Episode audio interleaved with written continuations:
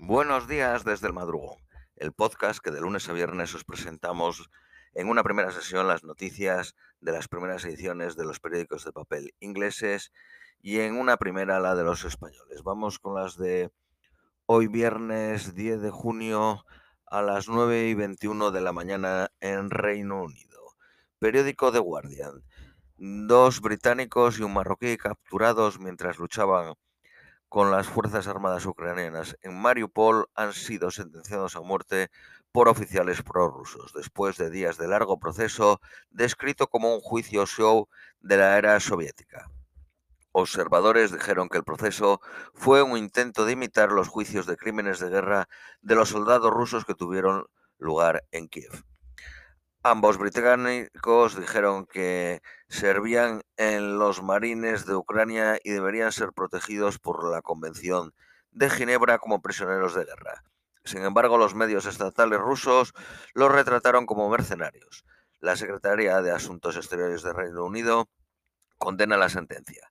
Continuaremos haciendo todo lo que nosotros podemos para ayudarlos tendrían, tendrían un mes para recurrir la sentencia y podrán recibir 25 años de prisión en vez de la pena de muerte. Se cree que Rusia está usando el proceso en parte para poner presión en Reino Unido y podría buscar un intercambio de prisioneros condenados a muerte y a otros crímenes de guerra. Políticos republicanos han preparado un ataque violento en los medios para deslegitimar y desacreditar la vista que empezó ayer para investigar el, ataque en el Capitolio el 6 de enero de 2021. La escala completa de violaciones, torturas y muertes de mujeres y niñas durante la Guerra Civil del Líbano han sido revelados después de que sobrevivientes fueran entrevistados acerca de su experiencia por primera vez en más de 30 años. Más de 100.000 fueron muertos y un millón desplazados en el conflicto.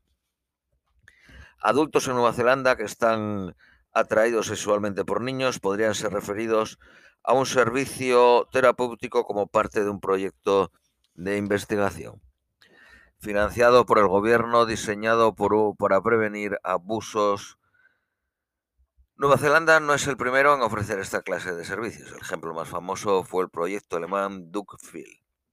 El jefe de los derechos humanos de la ONU ignoró eh, pruebas de abuso contra Uyghurs en China. Shanghái confina y testea a 2.700.000 para prevenir un nuevo brote de COVID. Un masivo derrame de una sustancia desconocida ha sido detectada en el bar Báltico en las costas de Suecia. Un fondo privado y una empresa india ofrecen 5.000 millones de libras por la farmacéutica Boots, que emplea 55.000 trabajadores y tiene 2.000 tiendas.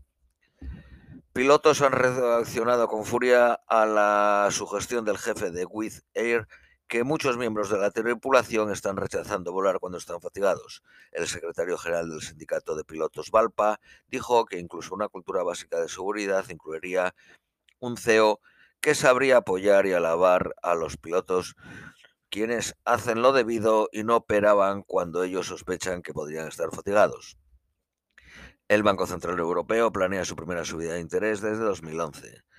Trabajadores de la salud y el cuidado con bajos salarios están llamando enfermos porque no pueden pagar el combustible para ir a trabajar.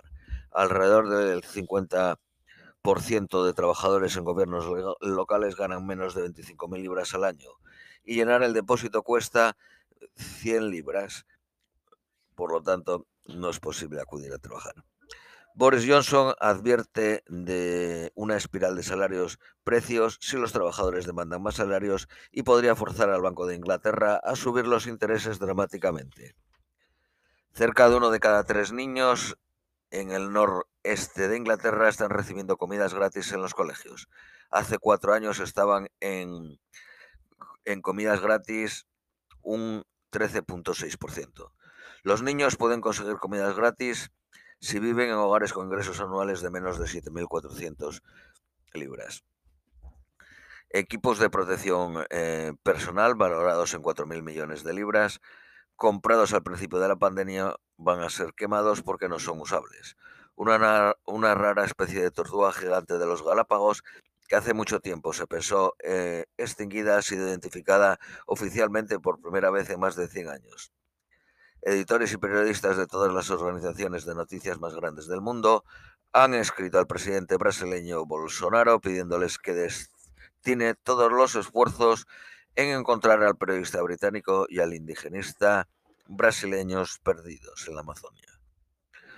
Urge revisar anualmente, subir la edad de comprar tabaco hasta que eh, fumar esté obsoleto. La actualidad edad de legal es 18 eh, años en Inglaterra y debería de subirse un año anualmente hasta que nadie pueda comprarlo en 2030. Periódico Daily Mail. Los sindicatos españoles representando la tripulación de Ryanair en España dicen que no tienen otra opción que ir a la huelga después de Ryanair abandonarse las conversaciones. Por su parte, EasyJet canceló ayer 60 vuelos, dejando 10.000 pasajeros en tierra. Un informe oficial dice que películas y show de televisión con escenas fumando deberían de tener un rating de adultos de 18 años y desplegar una advertencia de salud en la pantalla. Periódico de Independent. El príncipe Harry estuvo vendiendo la revista The Big Yusuf, que es para homeless, en la calle.